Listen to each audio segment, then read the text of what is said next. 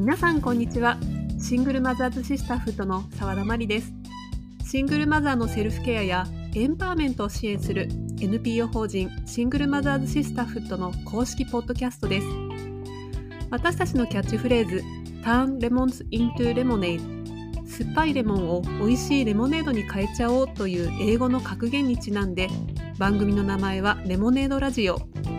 レモンをレモネードにの精神で前向きに人生を進めていくシングルマザーの生き方を祝福するそんなラジオです。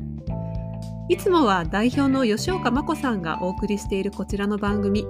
私が担当するのは5月のマザーズデイキャンペーン以来となります。有志のシングルマザーがチームを結成してエッセイを制作発表し活動に共感してくださる方々に応援の寄付を呼びかけるキャンペーン。現在進行中の12月の寄付月間キャンペーンで6回目となります。今回はキャリアをテーマにシングルマザーたちがエッセイを執筆しノートで発表するとともに各種 SNS で発信活動に取り組み寄付を呼びかけています。レモネードラジオでもキャンペーン特別企画ということで今回から複数回にわたってキャンペーンメンバーと一緒にキャリアについて寄付についてエッセイについてトークしていきたいと思います。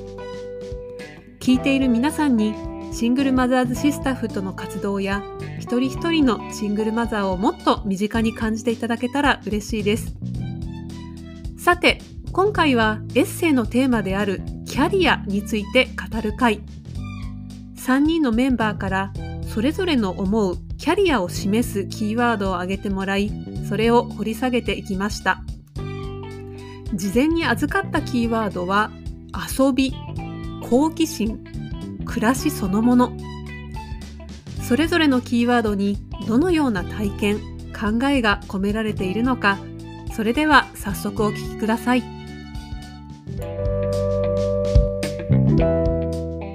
では今回のエッセイのテーマ、キャリアにちなんで、本日は3人のシングルマザー当事者の皆さんとキャリアについて語っていきたいと思います。皆さんよろしくお願いします。お願いします。お願いします。よろしくお願いします。はい、お願いします。では、最初に簡単にお一人ずつ自己紹介をお願いできますか？はい。えっと、幸子と申します。子供は小学生一人でして、えっと、仕事は、私は大学院生と、あといくつかオンラインの仕事を掛け持ちしています。はい、ありがとうございます。じゃあ続いて、皆さんお願いします。はい、みなです。フリーランスのグラフィックデザイナーをしていて、えっと、子供は小学校6年生の息子が一人です。はい、ありがとうございます。では、ジニーさんお願いします。はい、ジニーです。と、仕事はメーカーでリサーチの仕事をしています。子供は小学生の女の子一人と、え保育園の男の子が一人います。はい、よろしくお願いします。はい、ありがとうございます。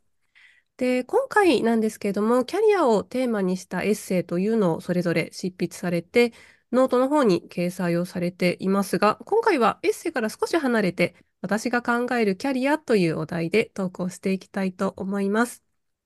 で、3人からはですね、事前にキーワードをお預かりしていますので、そちらをもとにお話を伺っていきたいと思います。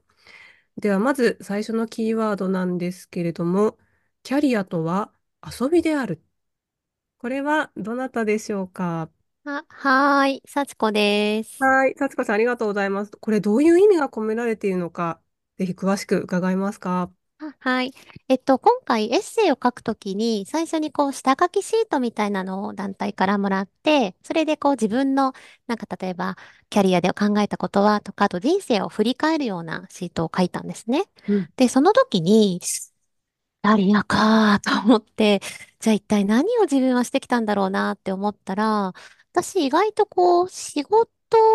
を学んだ場所って、いわゆる仕事場とかではなくとか、例えば会社員になってからとか、そういうところではなくって、もっとこう、例えば高校の時に文化祭の実行委員をやって、みんながどんな風にしたら楽しく動けるか考えたとか、あとなんか友達にこう読んでもらうために一生懸命絵本を書いたとか、なんかそういう楽しかった遊びみたいなことが、自分が今やっってることの原型になってるなぁとすごく思ってて、うんで、まあ、うん。そのノ、ノートのエッセイの中には、まあ、その中で一番多分仕事っぽくやった自主映画のサークルでやったことのことをちらっと書いたんですけど、なんか私はこう、なんか真面目にこれは仕事だからみたいに思うことよりも、結構楽しく、なんかどうやったらみんなが楽しく遊べるかなみたいなことを考えてる時の方が、実際なんかちゃんとそれが仕事にもなってるっていう感じうがん。してて、なんか実際その転職も何回かしてるんですけど、それもなんか趣味のサークルにちょっと参加してたら、そこの人にちょっと手伝ってって言われて、で、それが仕うん。事に次なりましたみたいな、なんかそんな展開ばっかりなんですよね。うん。だから、なんか私にとってはこう、こう、いかに真剣に遊べるかみたいな、うん。なんかそれがキャリアかなみたいなことを思いました。そんなう感じでん。す。はい、ありがとうございます。なんか、キャリアというとね、やっぱり仕事というイメージがすごく、あの、多くの人には浮かんでくるかなと思うんですけれども、こう真剣に遊ぶっていうことが、実はなんか仕事にもつながってきているということなんですね。なんかもしかしたら反動かもしれないですね。なんか子供の時に、うん。なんかこう、そんなことやってないで真面目に勉強しなさいみたいなこと言われるじゃないですか。うん、うん。だから私はすごい本が好きだったから、本とか読んでる時間があったら苦手なうん、教科の点数を上げなさいみたいな。でも、うん、いやいや、私はこの本が好きで、この本を分析して、自分ではどんな風に文章が書けるように、もう一うん。回模写するとか、この人へのこの情景を自え。分の生活に置き換えた場合、こういう風にするみたいなことすごいやってて、一人で。はい、なんかはい。自分にとっては、なんかそ、それで、なんかすごい多分文章を書くことを、それで一人で勝手に学んでいったんですよね。で、なんかそんなようなことの方が、いやいや、そんな苦手で辛いことをなんで仕事にしなきゃいけないねん、みたいなのがすうん、ごいあって、なんか大人になったら辛いことをするというか、みんなが嫌なことをするから仕事になるんだよ、みたいなことを結構言われたんうん。ですけど、はい、はい。ありますね。そういう考え。うん。ね、でもなんか、え、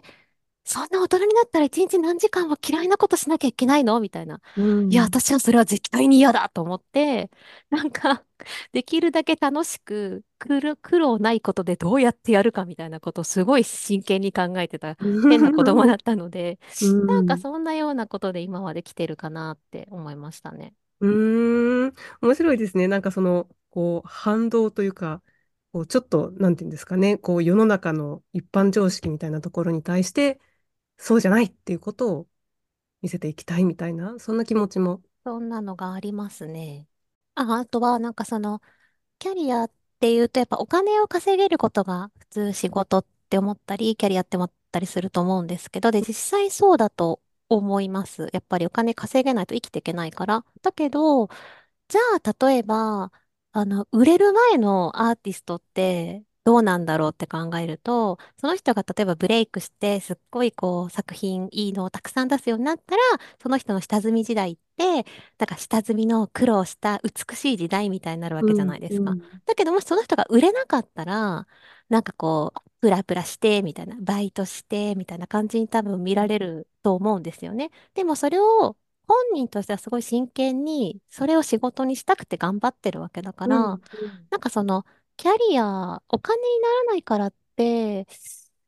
そこでなんか仕事かどうかってどうしてわかるんだろう。だっていつかそれがね、大きなものになるかもしれないじゃん、みたいなのはすうん、ごいありまうん、すね。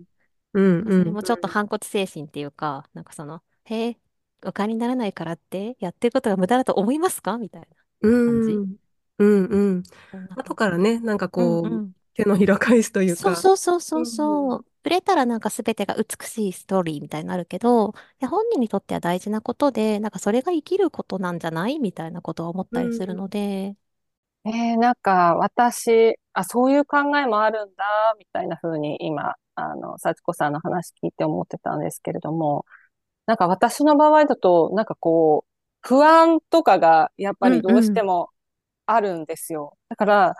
なんかその好きなことを追求してる時に不安とか出てこなかったんですか？いやー、ありますけど、私の場合は、多分ね、なんか、できることとできないことの差がめっちゃ激しいんですうん。よね。うん。だから、なんかその苦手なことを頑張って人並みにやろうとしてる時って意外と結うん構ボロボロでできうんなかったりしてなんか振り切ってもう別にこれ何になるかわかりませんけど好きにやらせていただきますみたいな時の方がうん。なんか結果結構みんなにもあいいねって評価してもらったりとかするっていう経験を何回かしてうん。で、なんかもうやったるみたいな感じになりました、うん。今は。でもやっぱり昔は、なんかその、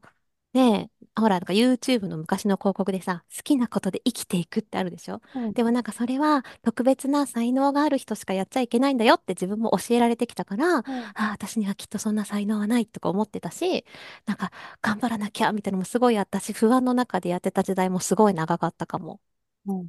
うん。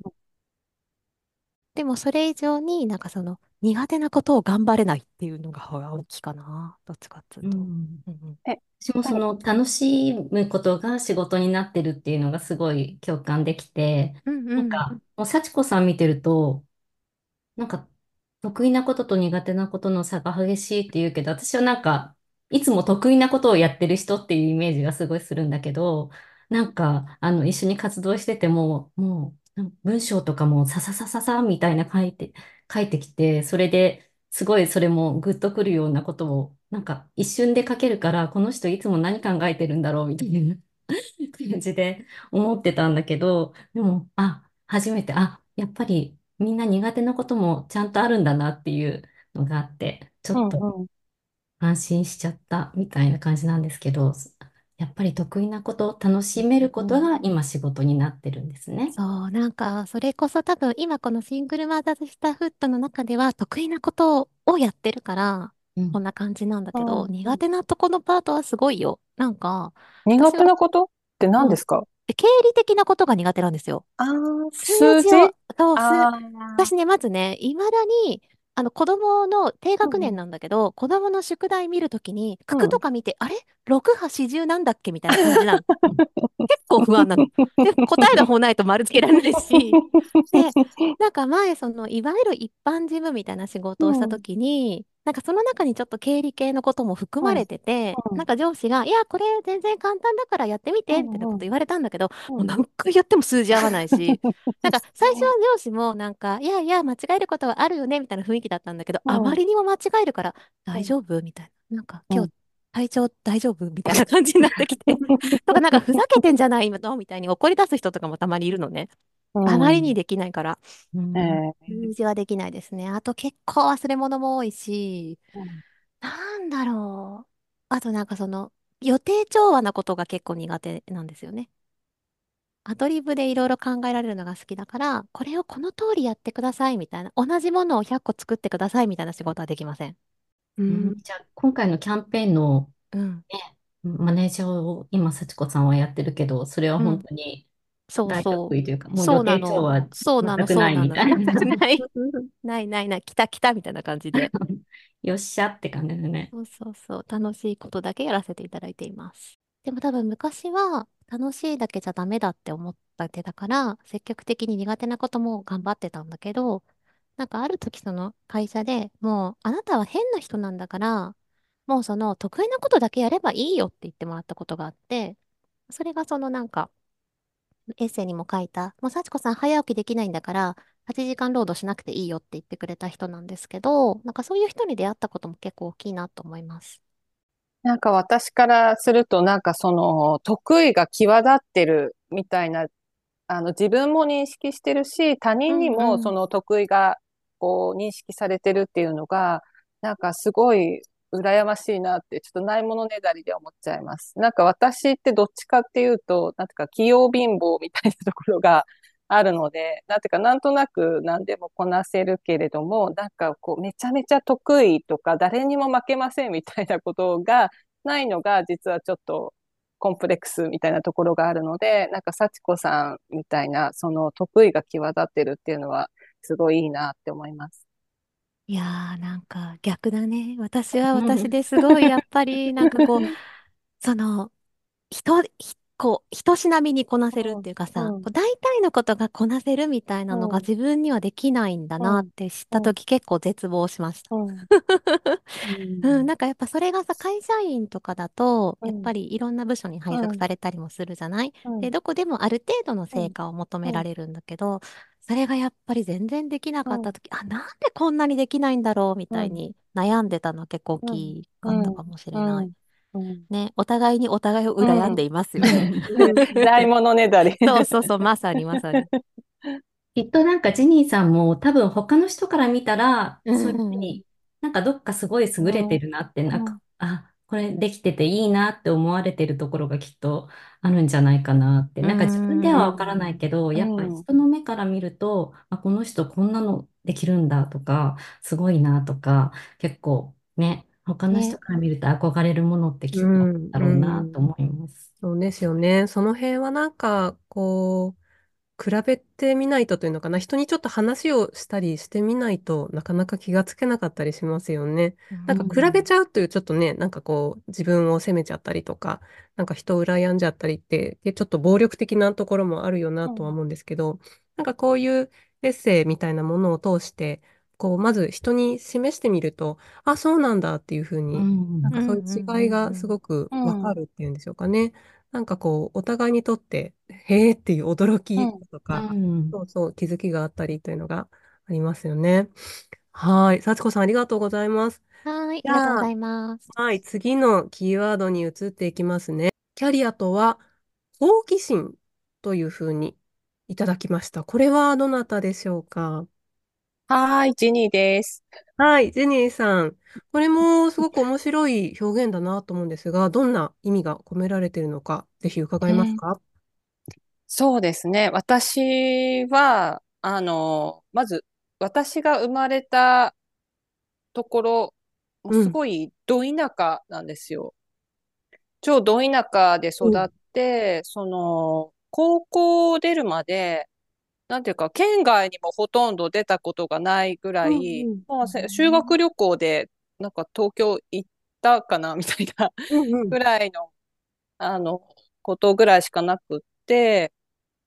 で、ずっと田舎にいたんですけれども、だからこそ、なんていうか、外に対する好奇心が、もう小さい頃からすごく強かったんですよ。うん。で、その当時の、ただ情報源ってやっぱりテレビしかなくて、その当時は。テレビを見て、あ、外の世界って、外にどんな、なんかこう、知らないこととか見たことのないものがたくさん、あの、あって、いつか私もそれを自分の目で見てみたいとか体験してみたいみたいな幼少期だったですかね。なんかうん、その当時で言うと、なんか世界不思議発見とうん。か、そういうテレビ番組やってたりしてて、だからなんか中高生の時は、なんかあの、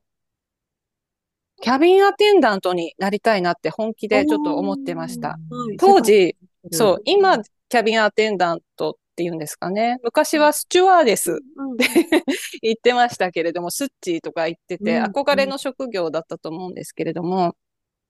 あの、本気でスッチーになりたいと思って、うん。なんかスッチーのその専門学校の願書、あなんかパンフレットとか取り寄せたりして、あの、高校卒業したらそういう、なんか、あの、スチュワーデスの専門学校に行こうかなっていうふうに考えたりするぐらい、なんかいろんな国に行って、いろんな人に会ったりとか、いろんなものを見てみたいな、みたいな、その田舎者なりのなんかこう、外に対するうん。憧れが強かったですかね。で、はい。結局、あ、はい、それで一番最初に、あの、大学を卒業して就職した会社が、あの、今も勤めている会社なんですけれども、あの、メーカ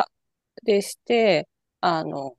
そのメーカーが、あ会社が、あの、かなり、なんとかこう、グローバルに事業をやっている会社で、もうとにかくなんかグローバルの会社に行きたいみたいな、あの、その憧れだけでその会社を選んだっていう感じですかね。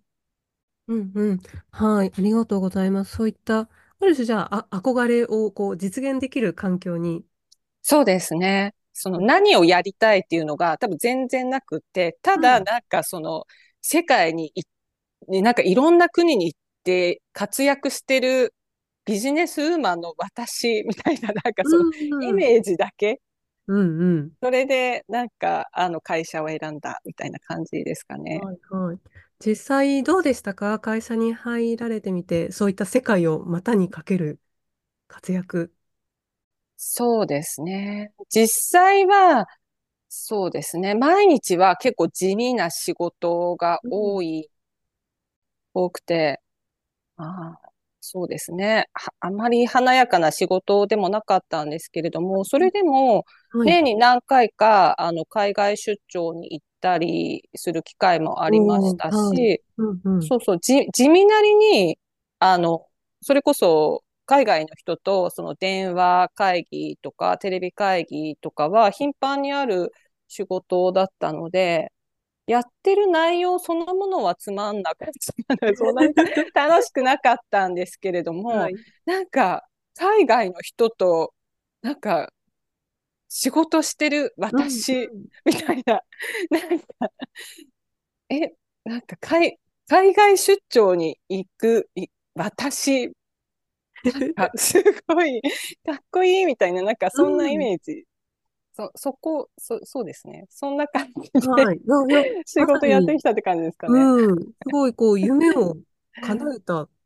そうですね。なんか今思うと、なんかうん多分その当時はそこまでなんか私夢叶えたみたいな風には思ってなかったですけれども、今こうやって振り返ってみると、あ、なんか小さい、あの、子供の頃になんかこう、あ、世界に行ってなんかちょっと仕事してみたいっていうのが、あ、ちょっと叶ったなっていう風にうん、今思うとはい。思いますね。あ、本当ですね。すごいです。じゃあ、そうはいいった外への好奇心が今も満たされるお仕事環境。そうですね。今は、あの、実際は、あの、子供ができるまではずっと海外営業で、あの、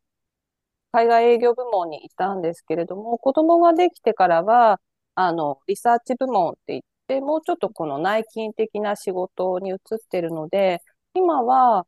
まあ、あの、会議はありますけれども、出張そのものは、まあ、コロナもあったっていうのもあって、だいぶなくなりましたね。はい。で、実際、まあ今、私一人親なので、はい。さすがに海外出張に、まあちょっと行けないかなっていう制約もあって、うん。そうですね。うん、今はちょっと悶々としてるかもしれない。あ そっかそっか、そうですか。ただ、リサーチのお仕事、まあなんだろうな、好奇心っていうキーワードからはい。続けていくと、ある種そういった、なんですかね、こう好奇心、何か新しいことを調べて、こうお仕事につなげるみたいなところは、引き続きという感じなんでしょうか？はい。そうなんです。なんか若い頃は、その、ただただ、なんか自分が、なんか自分の目で見たい、体験したいみたいな、なんかその仕事っていうよりもうんうん自分のその欲を満たすためだけに、なんか、あの、生きてた感じはしますけれども、まあ今も、今もそうかな。今は、今は、知的好奇心ですね。あの、そのリサーチとか、ちょっとインテリジェンス、まあちょっとインテリジェンスっていうとかっこいいんですけれども、あの、そういう仕事なんですよ。あの、会社の外部環境を、あの、情報収集したり、うんうん分析したりする。で、それをレポートにまとめ上げる仕事。で、そのまとめ上げたレポートを、あの、例えば経営者が、その、障害、あと、政府とかと障害するときの、その、情報、材料に使ってもらったりとか、あの、対外発信、広報部門が対外発信するときの、その素材に使ってもらったりっていう感じへです。だから、うん。今もその好奇心をベースに、あの、いろいろ調べるっていうことを仕事にしてるっていう意味では、まあ、根っこのところは昔から変わってないのかなっていうふうには思いますね。うんなんかすごい聞いてて、あ、いいですか？なんか聞いてて確かにすごい好奇心を感じるなって思いました。で、なんかうん。エッセイ私構成させていただいたんですけど、その中で海外で飛び回ったっていう一節をね、途中でこう書いていただいて、なんかそこにすっごいキラキラした雰囲気がうん。出てて、ああ、なんかこの、この、すごいこう、外に出てくこととか、自分の目で見るとか、そういうことすごい大事にされてるんだなってうん思ってました。あとなんか文章の感じとかも、なんだろう、対自分が思ったことしか書かない感じ、うなんかこう誰かに言われてなんとなく書くみたいなことをしない人なんだなっていうのをすごいうん。感じていて、なんかその感じが、こう、本当に自分の中の湧き上がる好奇心とか憧れみたいなものを一個一個形にしてきた人だから、うん。あ、だからああいうエッセイになったんだなって今すごい聞いてて、なんか、なるほどーってなっております。えーなんかそんな風に言ってもらえてすごい嬉しいです。そうですね。なんかその世界に対する好奇心は今も尽きないんですよ。この今私44歳なんですけれども、うんこのなんかまだ行ったことのない国に行ってみたいとか、なんか食べたことないもの食べてみたいとか、あの、なんか知らない人に会ってみたいとか、自分と違う人に会ってみたいとかっていう欲が、多分小さい頃から全然変わらず、今もそのふつふつと、その、そういう欲があ、ありますね。はい。と私も田舎出身っていう共通点があって、なんかそれもね、エッセイ読みながら思ってたんだけど、うんでも私は意外と世界に対してそんなに好奇心もなく、うんなんかジニーさんが割とこう、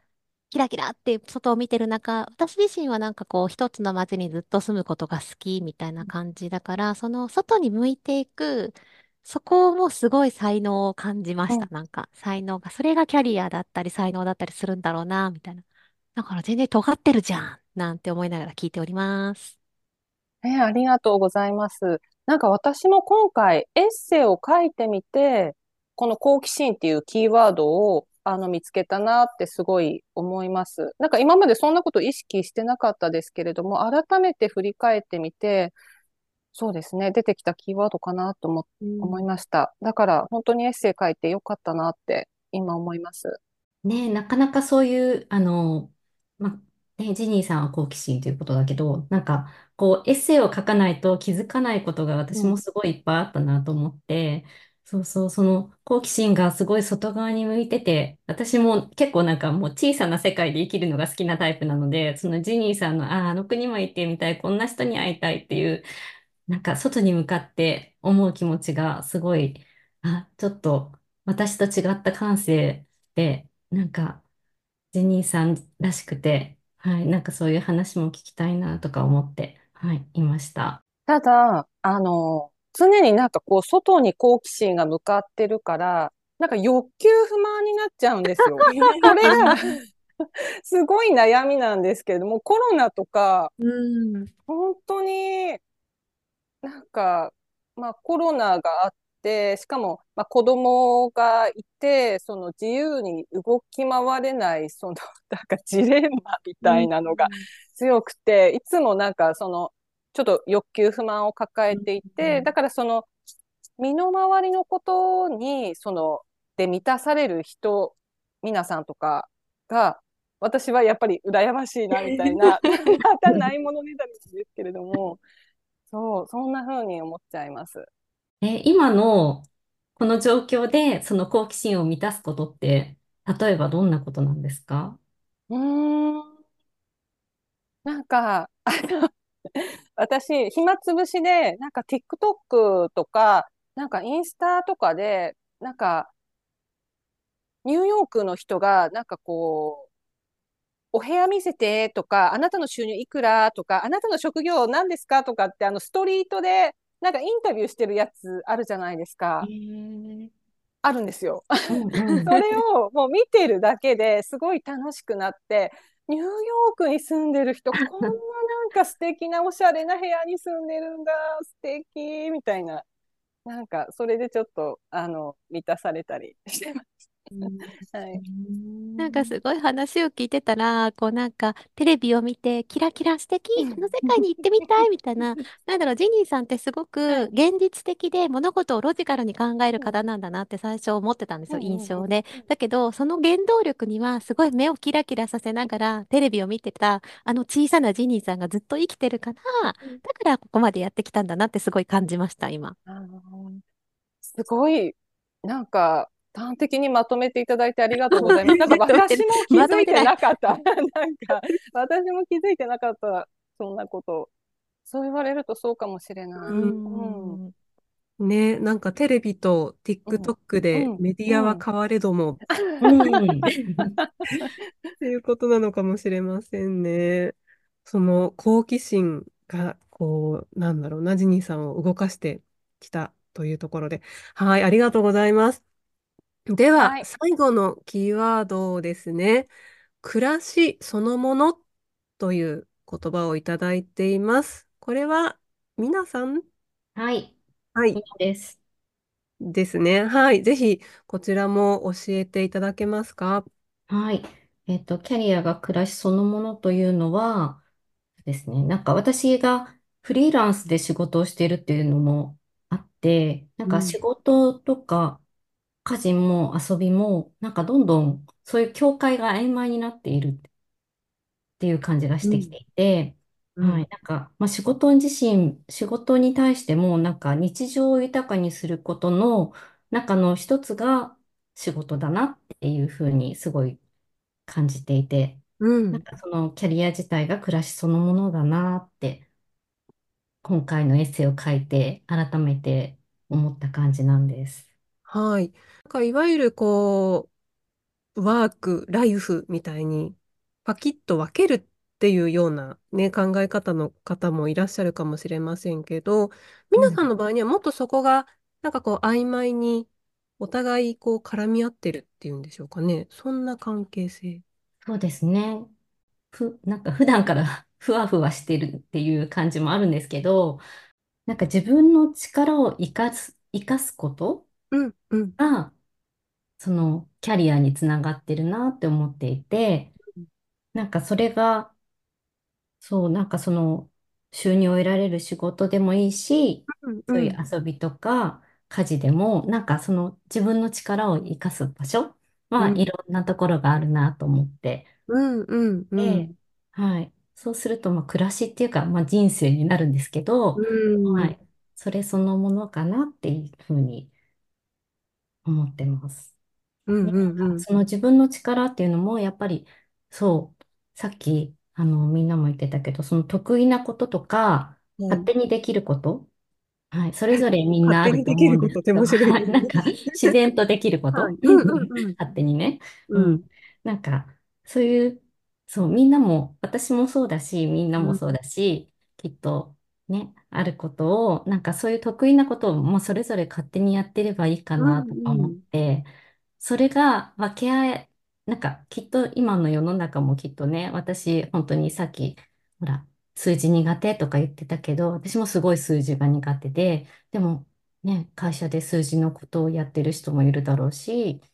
なんかお料理しているのが仕事の人もいるだろうし、うんおしゃべりするのが仕事の人もいるだろうし、なんかそういう得意なことをみんな勝手にやってれば平和だし、いいな、みたいな思って、はい、なんかそれを分け合える社会、社会というか、ううん、ん。分け合えたらすごいいいなって。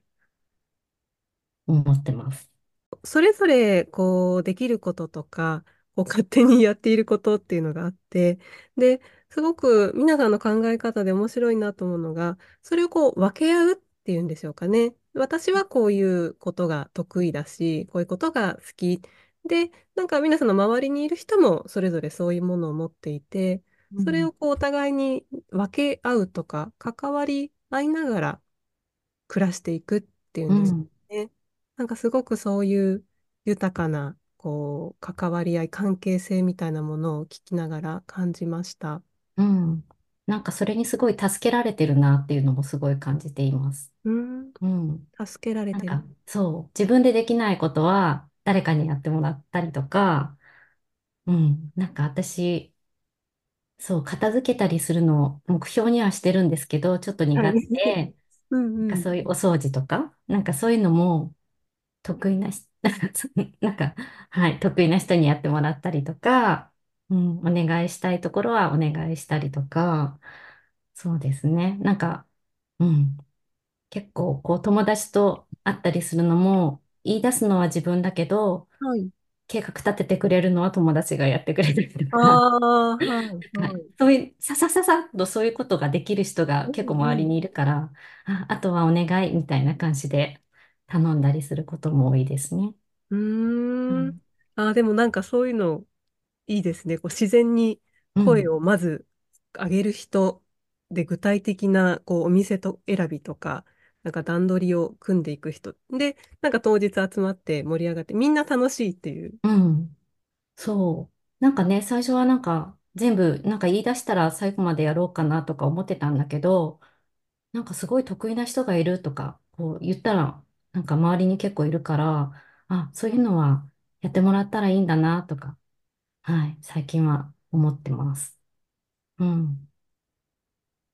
なんか、皆さんと私は、そのグループリフレクションっていう違う、あの、シングルマザー同士、あの、この団体の企画で、シングルマザー同士がこう、いろいろこう、日々の、こう、振り返りをしたりするような企画でも一緒だったんですけど、なんかそこに出てくる、なんか日常がすごいキラキラ、キラキラっていうか、すごい豊かな感じもするし、うんなんかそのお願いするのが上手だなって私は思ってて、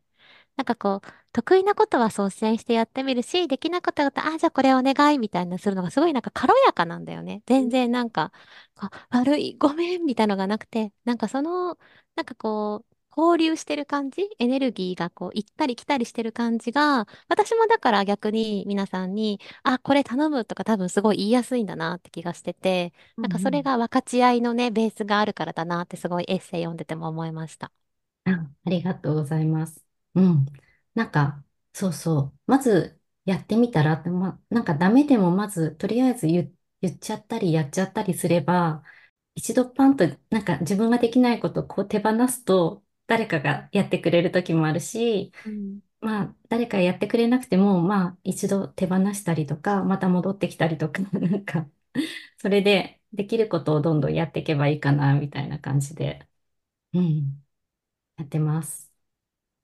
やっぱりフリーランスだとさ、その仕事と生活の境界線とか、この人はプライベートでも会うんだけど、仕事も頼んでて、みたいなのがね、すごい重なっていく感じは結構私も似てるので、わかるうん気するなーって思って読んでました。うんうんうん。そうだから、すね。うん、こうんの人とは仕事用の顔とかさ、このうん人には友達用の顔とか分けなくって、もう友うん達だし、仕事も頼んでるし、あれも一緒にやってるし、みたいな。そこにお金うんが絡むこともあるし、絡まないこともあるし、みたいな。でも。お礼はさつまいもですることもあるし、みたいな。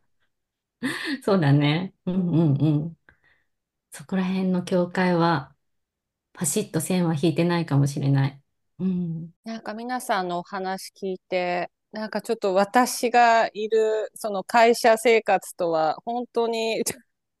全然違うなっていうふうに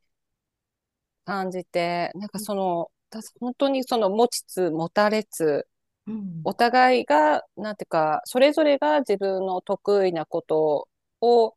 やって、苦手なことは得意な人にやってもらってて、本当にすごく温かい、なんか理想の感じなんですけれども、私からすると本当にそんな世界がこの世の中にある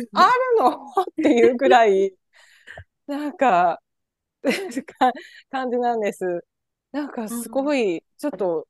覗い、なんか覗きに行ってみたいな。皆さんのいる、なんかその生活圏にちょっと 覗きに行ってみたいなっていう、なんかそこで私もなんかそういうふうに受け取ったり、与えたり、循環するみたいなのを、ちょっと、なんか体、どんな感じなのか体験してみたいみたいな、今ちょっと気持ちになっていました。ああ、けど、ちょっとすいません。あの、ネガティブなこと言ってあれなんですけど、ちょっとなんかこう嫌な、あんたもうちょっとやりなよみたいなこう雰囲気、うちょっとん。になることとかってないんですか？そういうあ、の感じたりすることとか、相手に対力かもしれないですね。気づいてないだけとかだったらかもしれないけど、え、どうだろ逆に皆さんが、う。うん。お前もっとやれよ、誰かに思うこととか、ないんですか？多分、とく私の周りに関しては、あんまりそこら辺の無理をしないから、人に対してもその気持ちがあんまりないのかもしれないな。なんか、無理して、私がこんなにやってるのにだうんと、うんうん。相手にももっとやってほしいとかいう気持ちが出るかもしれないけど、うん。うん、そこら辺がちょっとないかもしれないですね。えー、なんか、すすごすぎるんですけど。いや、無理、うん。そこまでやらないっていうのが、うん自分がそこまでやらないっていうのがあうんるのかもしれないけどね。うん。なるほど。あれなんじゃないかな。やっぱりこう、フリーランスだとさ、うんこう合わない関係性だとうんもう次は仕事しなくなる感じだけど、会社員だと、もうなんかどんなにさ、合わない人とでももうチーム組んじゃったら組まなきゃいけないみたいな。うんうんうんそれはすごい大きい違いな気がする。確かに、選べない不可抗力みたいなそうそうそうそう。と強すぎて、確かにフリーランスで仕事してたら、自分で仕事も選ぶし、嫌いなこと、嫌いな人とはやらないって自分で決められますもん。100%もちろん自分で選べるわけではないと思うけど、なんか自然に縁ができていったり、うんできなくなったり、なんかそういう感覚なんじゃないかな。なんかバシッと切るっていうよりは。あうん。多分さ、ほら、あの、フリーランスだから、まあ、あ、はいあの、合わない、私のことは合わないと思ったら、うんうんうんもう仕事くれないし、うんうんうん。そうやってなんか、おな互いにるほこど。